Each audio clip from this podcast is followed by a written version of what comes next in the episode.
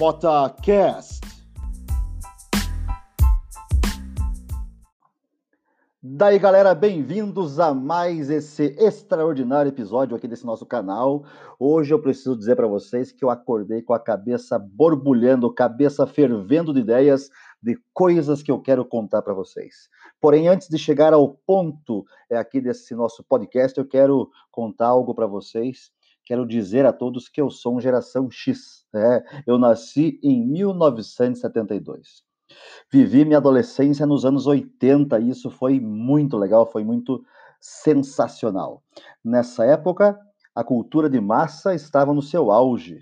Eu e os meus amigos tínhamos acesso em TV fechada a no máximo cinco ou seis canais e quase todos nós assistíamos aos mesmos programas, recebendo exatamente as mesmas ideias sobre as coisas do mundo ouvíamos quase todos o mesmo estilo musical, nas pouquíssimas rádios sintonizadas em nosso 3 em 1, ou as músicas das fitas cassete, ou nos incríveis discos de vinil. É, eu tenho, eu me refiro ao disco de vinil com carinho porque eu coleciono discos de vinil, rock e pós-punk todos daquela época nos 80, rock and roll nacional e internacional. Também eu e os meus amigos assistimos aos mesmos filmes de sucesso de bilheteria, os quais muitas vezes no sudoeste do Paraná, lá no interior, onde eu vivi grande parte da minha adolescência, esses filmes já nos chegavam com um certo atraso. O único lugar onde se podia observar uma leve, uma pequena diferença na diversidade de acesso à informação era na biblioteca pública. Ali nós conseguimos driblar as tendências das outras mídias e focar um pouquinho em nossas preferências individuais. Nos deliciávamos com outros textos, outras imagens, outros cheiros, como era legal aqueles corredores da biblioteca. Porém, um bom tempo depois, estamos no ano 2014. Eu chego a 2014. Do início ao meu vigésimo primeiro ano como professor. Física para o ensino médio e cálculo diferencial integral para calouros de engenharia. E qual que é o perfil dessa galera, desses meus alunos? É totalmente diferente do meu na mesma idade deles. Eles não conheceram um mundo sem banda larga. Nasceram e foram criados em um mundo www possuem em seus quartos. No meu quarto, gente, eu tinha lá uma escrivaninha, nem tinha TV, tinha um monte de, itens organizados na minha escrivaninha, a cama, uma outra coisinha ali que você acabava mexendo, um aparelho de som, mas eles, esses meus alunos, possuem em seus quartos um notebook, TV a cabo com mais de uma centena de canais, smartphone de qualidade, alguns até de última geração, Netflix, Spotify, Kindle e alguns deles também smartwatch. Ou seja, acesso ilimitado e sem restrições a todo tipo de conteúdo e nos mais diversos formatos. Ainda, todos esses ingredientes, por meio de, de parametrizações e organizações, eles são muitas vezes conectados às suas próprias redes sociais, onde com pouquíssimos cliques é possível curtir, comentar e compartilhar ideias e pontos de vista sobre tudo o que eles andam fuçando e remexendo.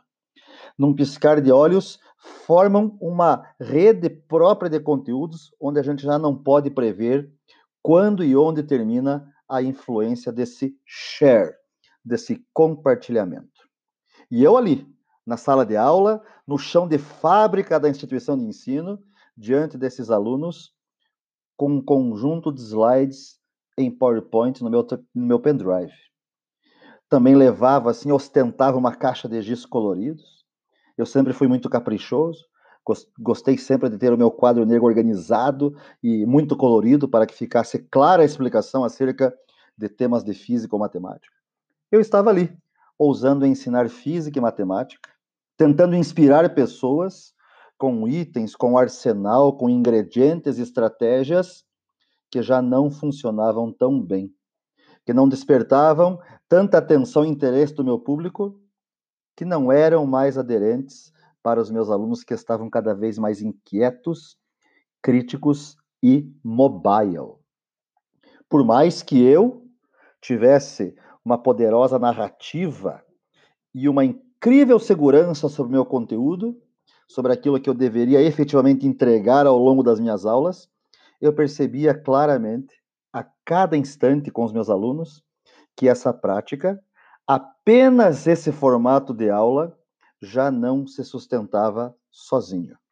Foi então que eu percebi, e percebi claramente, diante daquilo que eu chamo de uma intensa dor docente, que eu estava obsoleto.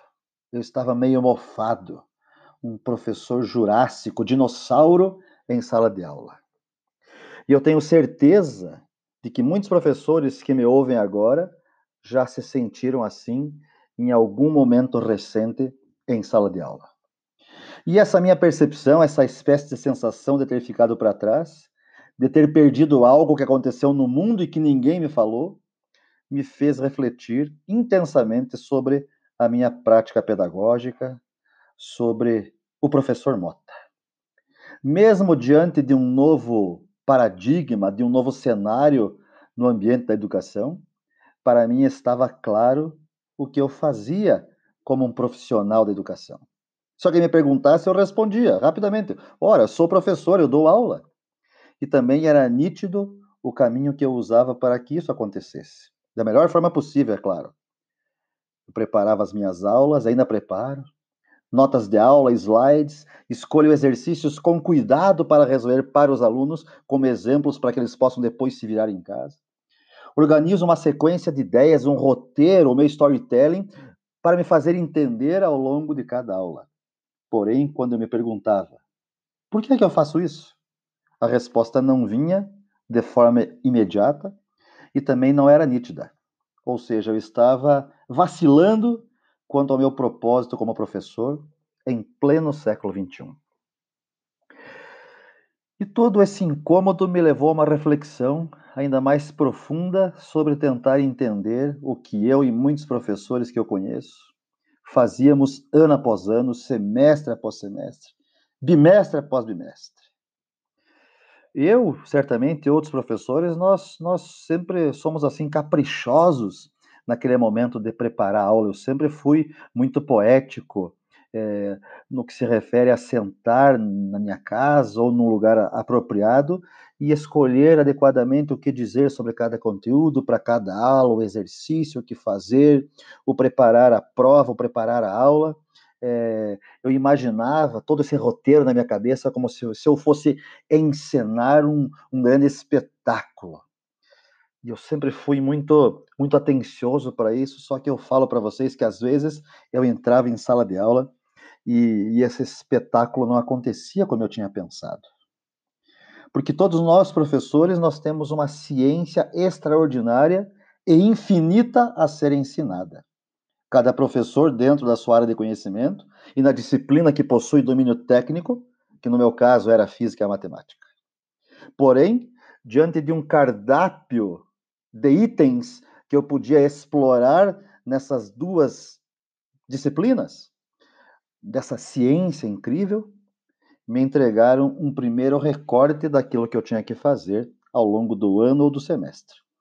Esse recorte chama-se Plano de Ensino.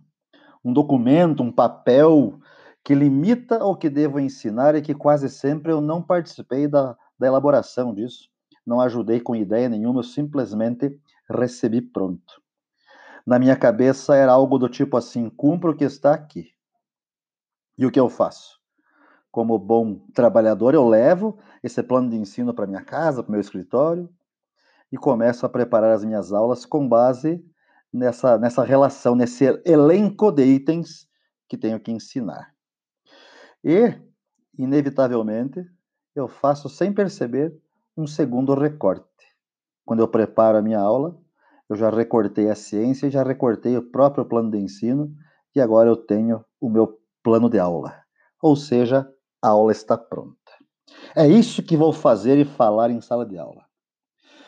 E ao chegar em sala de aula no dia e horário marcado, diante dos meus alunos, para fazer a aula acontecer, eu realizo o terceiro recorte. Porque aquilo que eu falo, que eu exponho, que eu entrego, não está exatamente igual ao que coloquei no papel no slide. São, são incontáveis as vezes em que a aula tomou outro rumo. E não porque eu fui além daquilo que eu tinha planejado, mas sim porque eu tive que recordar pré-requisitos para que os meus alunos de hoje, naquela aula, entendessem conteúdos que eles já deveriam saber. Conteúdos que já deviam ter sido consolidados ontem, na semana passada, no mês passado, no ano passado. Agora eu preciso desses conteúdos e eu percebo um, um mal-estar no ar. E ainda, em cada aula, quando eu estou explicando, sem perceber mais uma vez, eu faço um quarto recorte do meu próprio conteúdo, quando eu chamo a atenção dos alunos para algo que eu acho que é importante eles saberem. Não que eles me disseram, pô, professor, isso é importante, isso é legal. Eu que chamo a atenção deles daquilo que eu acredito ser importante. E ao chamar a atenção, eu até digo assim, galera, faz um asterisco aí, passa uma canetinha marca-texto, sei lá, faça alguma marca que faça você lembrar que isso é uma dica super importante. Na continuação disso tudo, após aproximadamente um mês de aula, a gente chega no momento do quinto recorte. Porque dos, dos, dos incontáveis itens que eu expliquei e chamei atenção, eu escolho apenas alguns deles para cobrar na prova. E após eu corrigir essa avaliação, no momento de entregar as notas, eu percebo que alguns alunos ficam felizes. Eles comemoram e vibram porque conseguiram ficar na média. Porém, dando uma olhadinha bem de boa no dicionário, eu descubro que ficar na média é ser medíocre. É uma coisa que não é boa nem mal, é uma coisa que é banal, sem criatividade. E isso me angustia. É impossível não ficar incomodado ao perceber que após tanto esforço, tanta energia gasta, tantas idas e vindas entre uma escola e outra, entre uma sala de aula e outra, nós termos um movimento, uma inércia educacional em prol da mediocridade. Uma espécie de correria desenfreada em busca de notas azuis no boletim escolar, as quais muitas vezes não refletem que algo relevante foi aprendido. Pergunto aqui o que foi avaliado em termos de competências socioemocionais? O que foi desenvolvido no que se refere a habilidades e atitudes para o presente e para o futuro do mundo do trabalho ou da própria humanidade?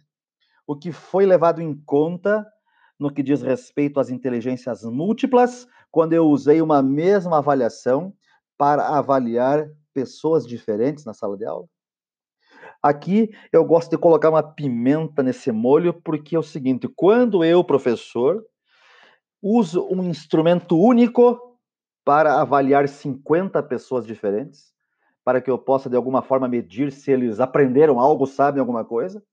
Será que eu faço isso pensando que no futuro todos esses 50 alunos dessa turma terão que resolver os mesmos problemas na vida? Esse tipo, esse formato de avaliação sempre me incomoda, porque eu tenho que colocar o mesmo framework na mão de todo mundo e fico esperando as respostas da chamada expectativa da banca. Como é que eu vou conseguir avaliar indivíduos diferentes com provas diferentes? O que será que restará como caldo de conhecimento e cultura quando ao final, ao final do, do semestre ou do ano letivo eu espremer tudo isso que eu ensinei diante da grade curricular, dessa grade horária e de outras é, infinitas grades que existem na educação. Grades que acabam encarcerando os alunos sob a jurisdição da correta marcação do ABCDE no gabarito, do verdadeiro ou falso, ou do Ctrl-C, Ctrl-V daquilo que o aluno precisa escrever e que tenha concordância com o gabarito prévio elaborado pelo professor. Eu tenho certeza que, em função de tudo isso que eu falei até agora, que nosso país agoniza em resultados que mostram rankings educacionais. Frequentemente a gente ocupa posições no último quadrante dos países avaliados pelo PISA, Programa Internacional de Avaliação de Estudantes. É isso que significa essa sigla PISA. Alguns fóruns econômicos já trouxeram o Brasil em mais de centésimo lugar no mundo em ranking de qualidade de educação. A revista Isto é Dinheiro, no início do ano passado, publicou um artigo relatando que o Brasil possui um sério problema de evasão escolar. Quase 42% dos jovens até 19 anos não concluem o nosso ensino médio. E quando a gente vai dar uma fuçadinha nos pormenores disso, um dos três motivos é eles dizerem para nós que a, a escola, a universidade não é nada interessante. O MEC nos informa que a de cada 100 alunos que concluem o ensino médio, apenas 13 ingressam no ensino superior. E somente a metade deles recebem o canudo. Diante disso tudo, eu fico triste e pergunto mais uma coisinha. Chamo isso de pergunta inconveniente. Como que a gente vai desenvolver um país com mais de 210 milhões de pessoas com esse fracasso educacional Onde será que está indo realmente a parcela do PIB que serve para investimento em infraestrutura nas escolas e na formação dos professores? O que será que fazem efetivamente os burocratas da educação, que há tempos estão fora da sala de aula e alguns insistem em ditar regras e inventar siglas sobre como devemos fazer a educação em nosso país? Há tempos esse mindset fixo não se mostra eficaz. Pois, se se mostrasse, nós teríamos resultados incríveis da nossa educação. Eu confesso a vocês que eu tenho andado muito pelo nosso país, realizando palestras, workshops com temas ligados à educação 5.0, tecnologias educacionais emergentes, principalmente metodologias ativas de ensino, com cultura maker, com o tal do aprender fazendo. Abordado o uso de tecnologia como um meio e não como fim no processo de educação, não como show pirotécnico, mas como uma poderosa ferramenta que possa ajudar efetivamente o professor e uma escola. Tenho falado de realidade virtual, impressão 3D, drones, inteligência artificial e banco de dados na educação. E outros temas que, que são totalmente convergentes a uma educação mais moderna, de vanguarda. E o que, que eu tenho visto? Tenho visto claramente uma quantidade de professores bem significativa dispostos a inovarem nas suas práticas educacionais. Percebo também gestores educacionais espremendo orçamentos aqui e ali para realizarem um mínimo de diferença na vida dos seus alunos por meio de conseguir uma ferramenta nova, um aplicativo novo, uma formação aqui e ali, expondo professores para que possam se apropriar desses novos itens. Comunidades escolares realizando projetos muito legais, na esperança e na fé de formarem pessoas para um mundo que é exponencial. Para empreenderem, criando startups ou microempresas e assim impactarem o mundo ao seu redor começando ali na sua família, na sua comunidade, e isso é, com um mindset de bastante crescimento.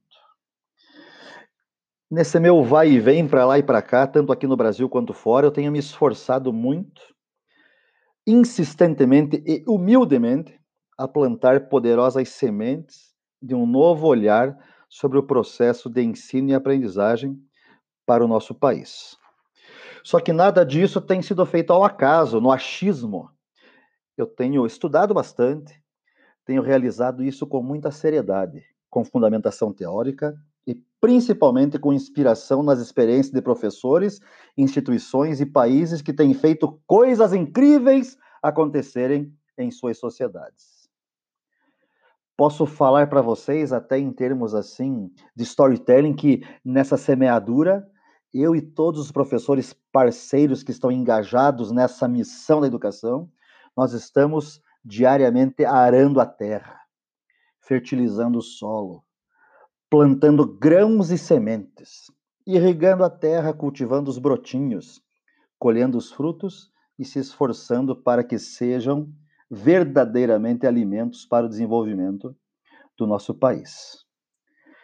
Quero me colocar nesse momento à disposição de todos vocês, professores, coordenadores escolares, gestores de instituição de ensino, mantenedores.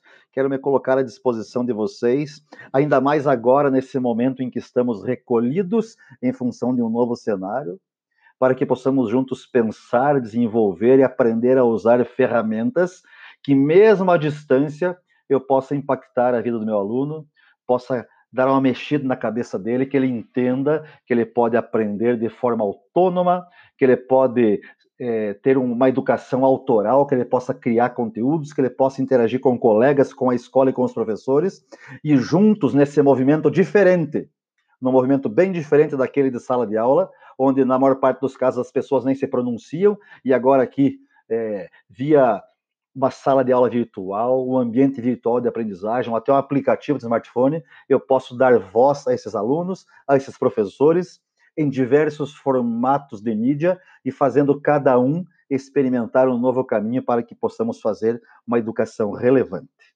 É, eu sou muito entusiasmado e muito empolgado com isso. Por isso eu digo, contem aqui com o professor Mota, hoje, amanhã e sempre que vocês precisarem, para que possamos fazer coisas incríveis acontecerem. Porém, como eu digo sempre, não demorem muito, pois o futuro é agora. Valeu!